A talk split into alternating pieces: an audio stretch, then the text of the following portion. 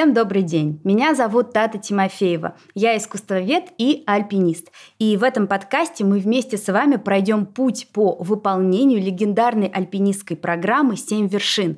Вас ждут искренний аудиодневник, интервью, документальные истории и заметки из путешествий. Чтобы подкаст развивался и выходил каждую неделю, мне очень нужна ваша обратная связь, особенно отзывы на тех платформах, на которых вы меня слушаете. А еще репосты выпусков в любых социальных сетях. Слушайте, пишите, рассказывайте друзьям, а я тем временем начинаю свою историю. В прошлом выпуске я закончила на том, что после долгого пути к горам я решилась на выполнение программы «Семь вершин». В этом выпуске я хочу вам рассказать об истории появления этой программы, о каждой из семи, а точнее о каждой из восьми вершин и, конечно же, о стоимости восхождений. Потому что деньги – это второй после физической подготовки ключ к восхождению на семь высочайших гор нашей планеты.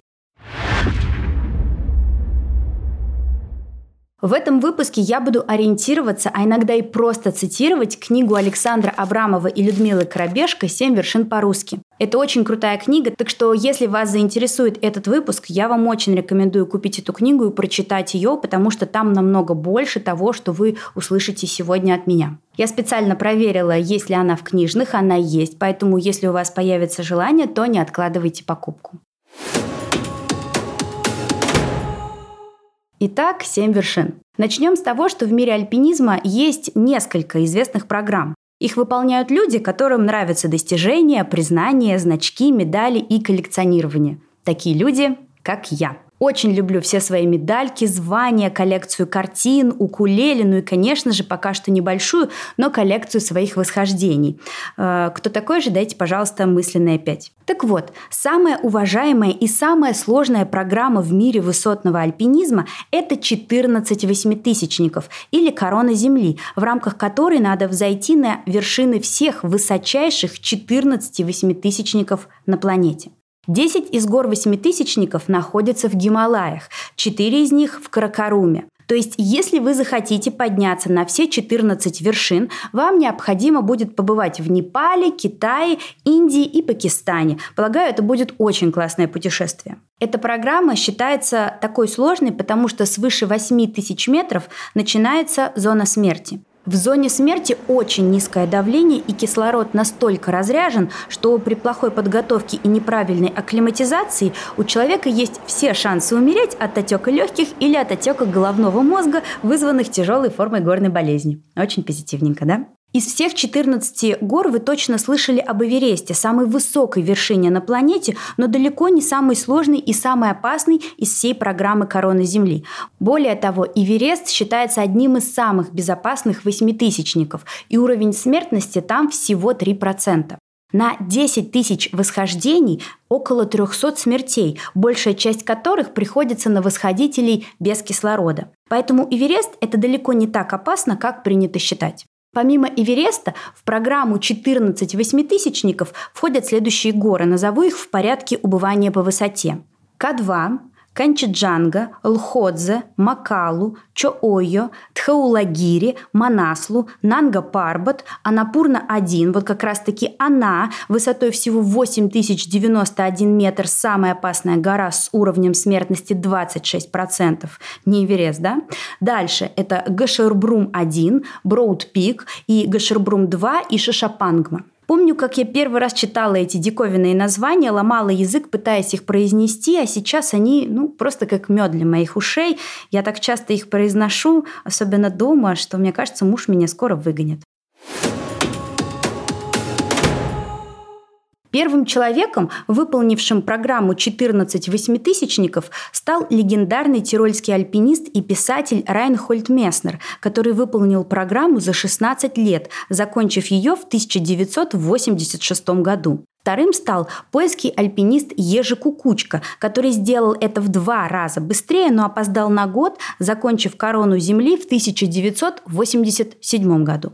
Рекорд выполнения программы на данный момент принадлежит непальскому альпинисту Нирмалу Пурджи, который сделал невозможное и взошел на все 14 восьмитысячников за 6 дней и 6 месяцев, побив предыдущий рекорд скорости в 7 лет и 10 месяцев.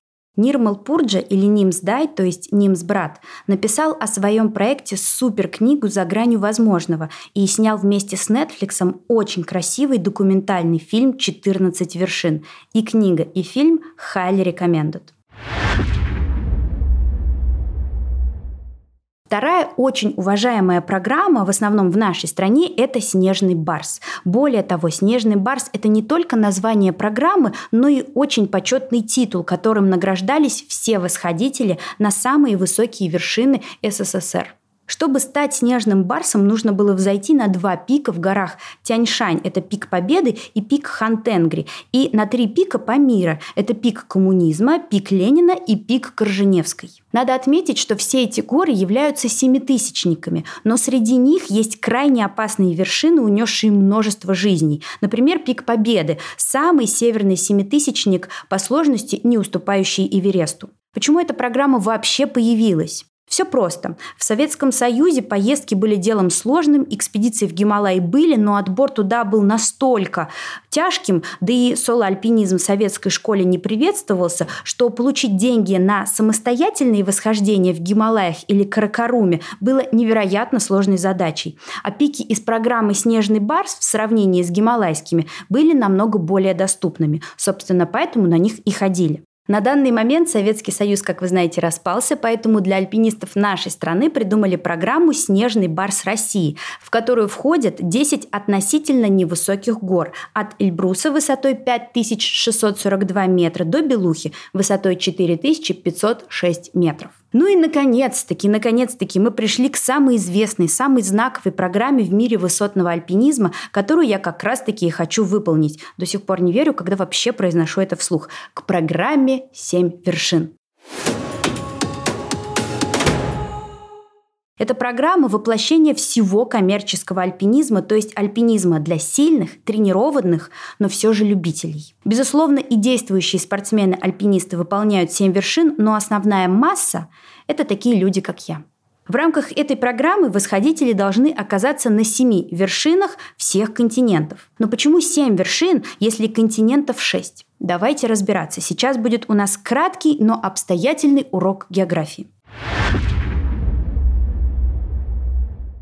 Континенты тоже, что и материки, это крупные массивы земной коры, большая часть поверхности которых выступает над уровнем мирового океана в виде суши, а периферическая часть погружена под уровень океана. С точки зрения современной российской науки, в нынешнюю геологическую эпоху существует шесть материков – Евразия, Северная Америка, Южная Америка, Африка, Австралия и Антарктида. Однако известно, что первым в истории географической науки выделенным континентом, то есть материком, была Европа, которую далее с накоплением данных объединили с Азией, да, и получилась у нас Евразия. Поэтому часто Евразию разделяют на Европу и Азию, и таким образом получается, что материков не 6, а 7.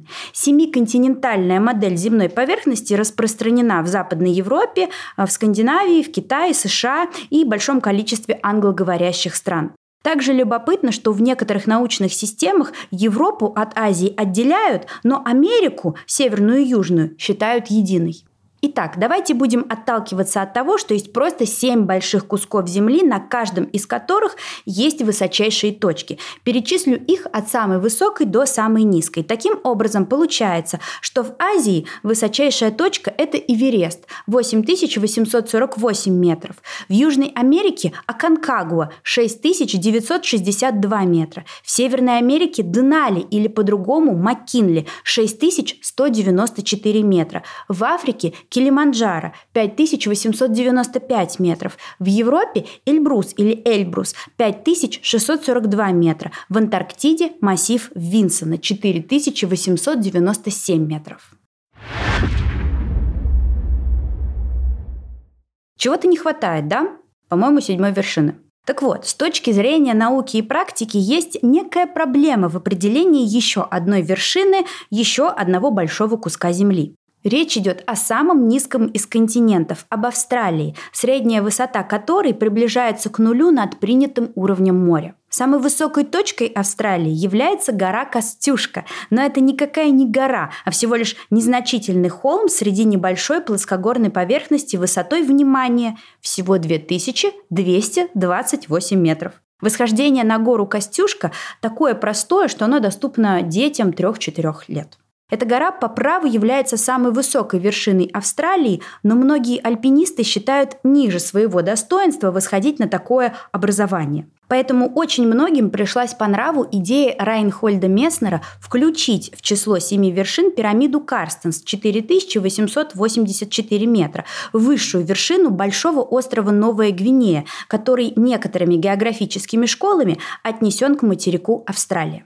Вопрос геологической принадлежности Новой Гвинеи к Австралии является также спорным, поскольку сейчас это весьма разные формации, и Новую Гвинею можно включить как в состав части света Азия, так и в состав части света Австралия и Океания, потому что Австралия и Океания, они лежат на одной тектонической плите. Только мы тут с вами разобрались с континентами и материками, как в нашем с вами горном вокабуляре появились части света. Поясню, в чем различие. Части света – это материки, ну или континенты, с окружающими их островами. Это понятие более субъективное, и тут границы провести сложнее, поэтому мы его больше использовать не будем. Но знать отличие части света от континента, на мой взгляд, лишним не будет. Рубрика «Юные географы».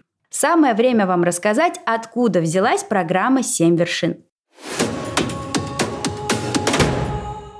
В середине XIX века появились первые коллекционеры гор. Хотя их коллекционирование, надо отметить, было намного интереснее современного, ибо собирали альпинисты не столько восхождения, сколько первопроходы, то есть они искали новые вершины и новые пути на них. Первой широко известной коллекцией стали все четырехтысячники Альп австрийца Карла Блодига, собранные им в начале XX века.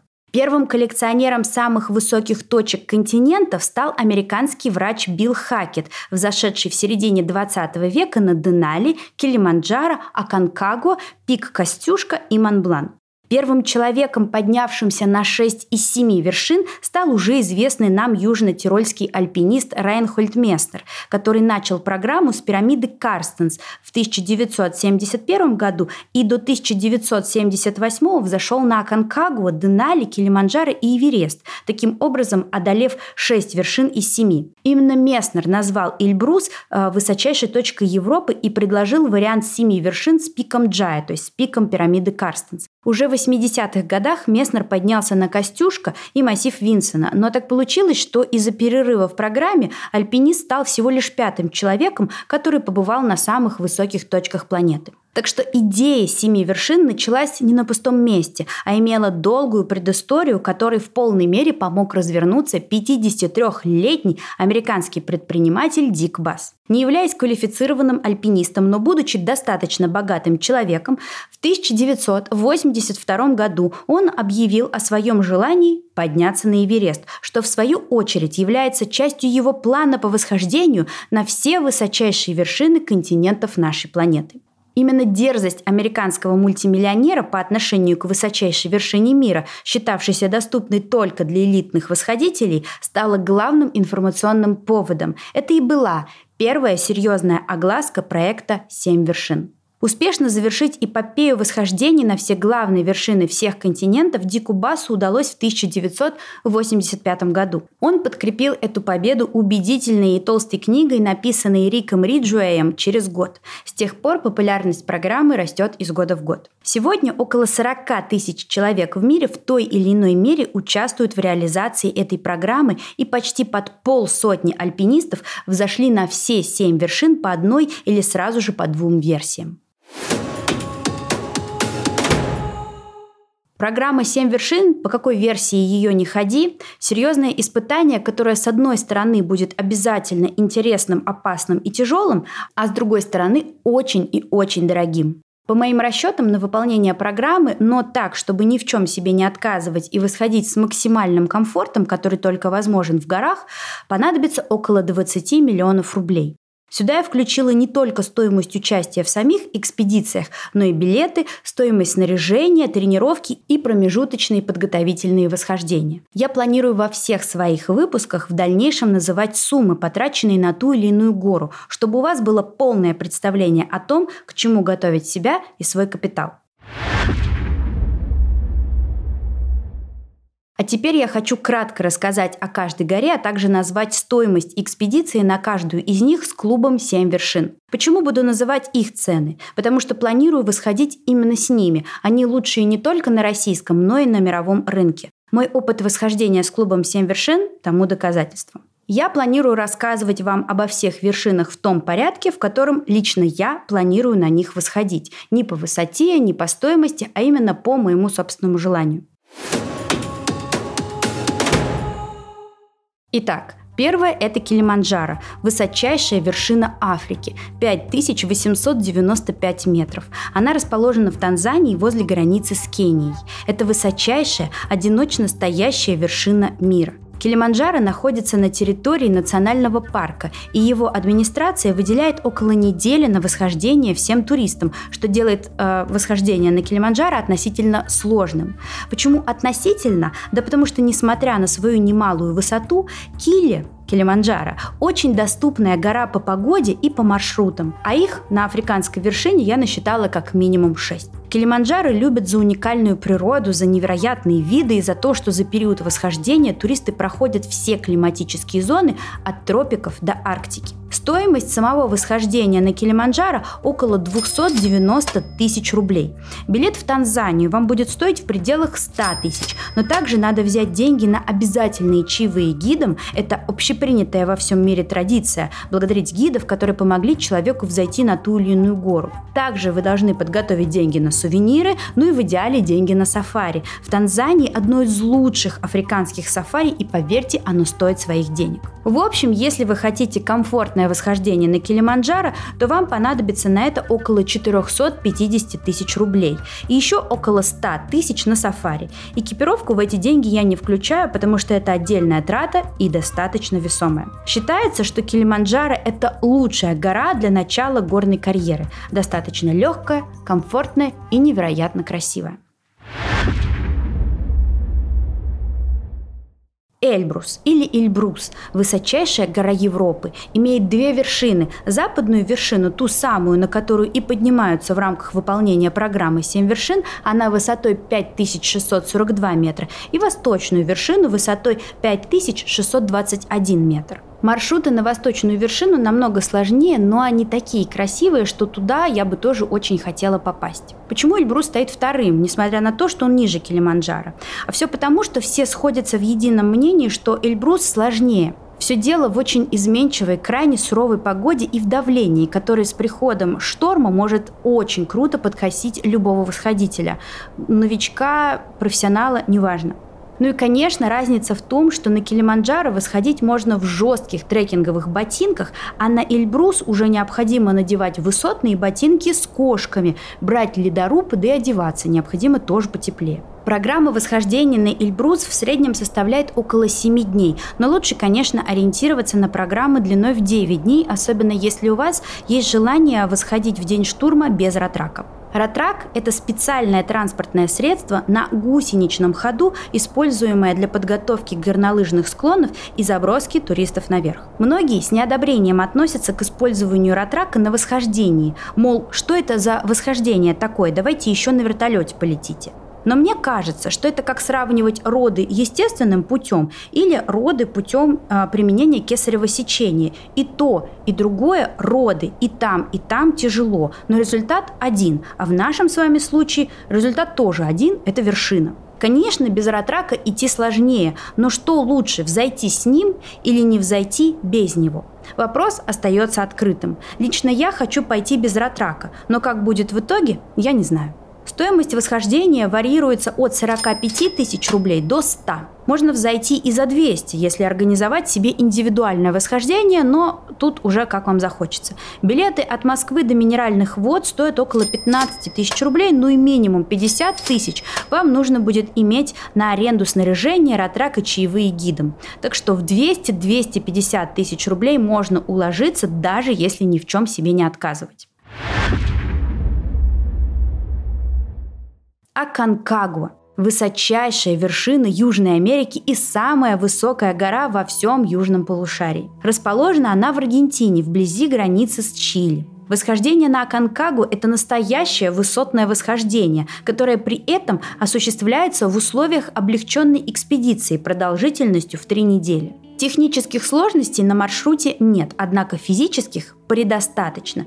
Прежде всего влияет высота. Это уже без малого семитысячник. Также свою роль играет переменчивость погоды и открытость территории всем ветрам с Тихого и Атлантического океанов, из-за которых часто создаются крайне экстремальные ситуации. А Конкагуа первый из гор дает представление о высоте и будущих тратах. Стоимость экспедиции составляет уже около 400 тысяч рублей. Билеты стоят около 200 тысяч, дополнительные траты на чаевые и питание не менее 100 тысяч рублей, ну и, конечно же, экипировка, которую по советам моих знакомых гидов нужно покупать уже полностью под себя. А это и высотные ботинки, и пуховая теплая куртка, и гамаши, и верхонки. Короче, дело затратное, но что хорошо, все покупаемое вам точно пригодится. И пригодится не один раз. Помните, я вам говорила, что буду рассказывать о вершинах в порядке, в котором я хочу на них восходить. Так вот, что будет после Аконкагуа, Антарктиды или Денали, я пока не знаю. У Антарктиды основная сложность – это цена, а у Денали – виза в Америку, а также невероятная суровость самого восхождения. Скорее всего, после Аконкагуа я буду пытаться поехать на Денали, поэтому расскажу сначала о ней. Денали или бывшая Макинли 6194 метра – это высочайшая вершина Северной Америки. Она расположена в США в штате Аляска. В связи с тем, что она находится недалеко от полярного круга, там максимально суровые условия и невероятный холод. Также к погодным условиям добавьте полностью автономное восхождение, никаких портеров, как на Килиманджаро, и никаких шерпов, как на Эвересте. Все нужно будет нести на санках самостоятельно, готовить, ставить палатки и налаживать быть в лагере тоже своими собственными ручками. Честно говоря, Денали меня страшит больше всего, но посмотрим, что получится в итоге. Еще одна проблема в восхождении на Денали – это получение американской визы. Сейчас нужно просто извернуться ужом, чтобы ее получить. Как я это буду делать, мне пока неизвестно, но буду. Какие еще варианты? Стоимость Денали немалая – 1 миллион 350 тысяч рублей. И снова добавляем сюда билеты, деньги на еду, деньги на получение визы, чаевые, еще какие-то доп. расходы. Ну и, конечно, экипировка. По моим подсчетам, на Денали понадобится не менее 1 миллиона 800 тысяч рублей. Но думаю, что по факту будет даже больше. Массив Винсона. Высочайшая вершина Антарктиды. 4897 метров. Расположена на удивительном ледяном континенте, принадлежащем пока что всему человечеству. Однако в районе самой вершины полновластным хозяином является фирма Antarctic Logistic Expedition. Именно она и определяет правила игры на восхождениях. Но даже несмотря на то, что эта фирма полностью всем там управляет, точно рассчитать время экспедиции она не может, потому что что тут все зависит не от людей, а от непредсказуемой погоды, которая диктует график полетов. Экспедиция длится всего 16 дней, и это несмотря на труднодоступность самой Антарктиды. Часто обеспеченные, подготовленные и целеустремленные альпинисты совмещают восхождение на массив Винсона с посещением Южного полюса, но это делает восхождение в два раза дороже. К тому же пройти 111 километров, это последний градус, на лыжах посреди бескрайних ледяных просторов Ох, как сложно. Стоимость восхождения на массив Винсона без посещения полюса составляет 3,5 миллиона рублей, с посещением 7 миллионов. К тому же это более дорогая программа на 11 дней дольше, так что нужно рассчитывать, что целый месяц вас не будет дома.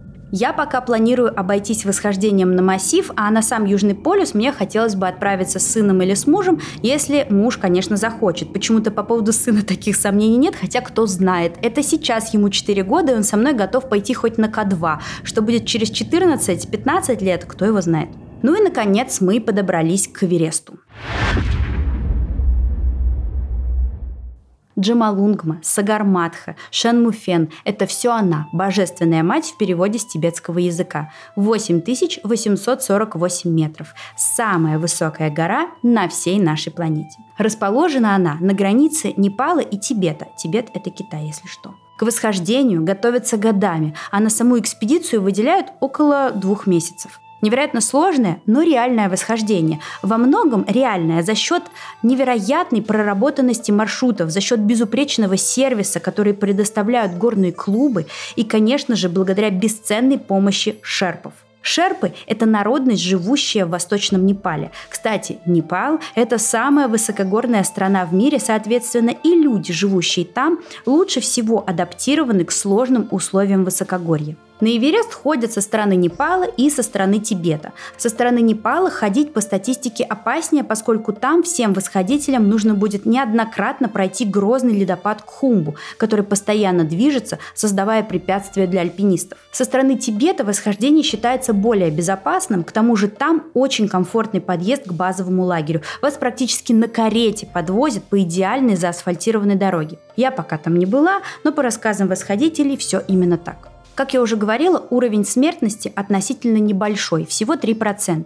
Восходить на Эверест вполне безопасно, особенно если соблюдать все правила акклиматизации, если хорошо подготовиться, в целом легко переносить высоту, выбрать хороший горный клуб, ну и не дурить, слушать гида и не переоценивать свои возможности. Это, кстати, очень важные факты, потому что самонадеянность и произвол в горах – дело крайне опасное. Стоимость восхождения на Эверест около 6 миллионов рублей. Сюда можно сразу же добавить около миллиона на снаряжение, 1500 на билеты и на подготовку. Также недавно Александр Абрамов провел экспедицию под названием «Блиц», которая длилась всего 29 дней, что на две недели меньше обычной программы. Эта экспедиция стоит уже дороже – 8,5 миллионов рублей. В общем, я в своей голове закладываю около 10 миллионов на все про все, с запасом, так сказать. Цифры безумные, я согласна. Но максимальные. Хорошая новость в том, что в каждом из описанных мной восхождений можно хорошо сэкономить, выбрав более доступный горный клуб. Ну или, если вы пойдете со спортивной группой, соответственно, максимально сэкономить, сделав экспедицию предельно дешевой. В общем, друзья мои, все возможно, и Эверест тоже. Вроде про все сказала. Чего не хватает? Ах, да! Всеми любимого пика Костюшка.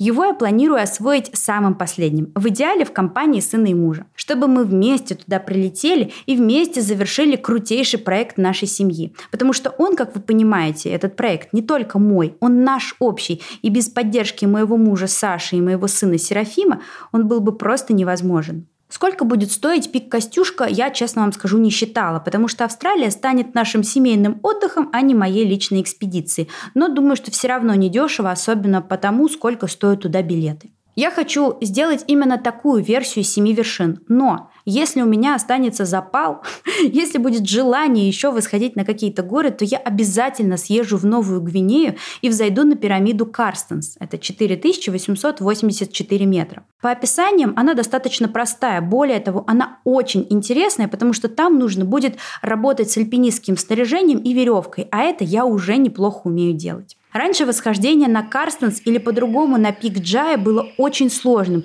Нужно было до базового лагеря идти по блин, непроходимым джунглям в сопровождении не самых цивилизованных носильщиков – папуасов, которые не так давно промышляли, внимание, каннибализмом.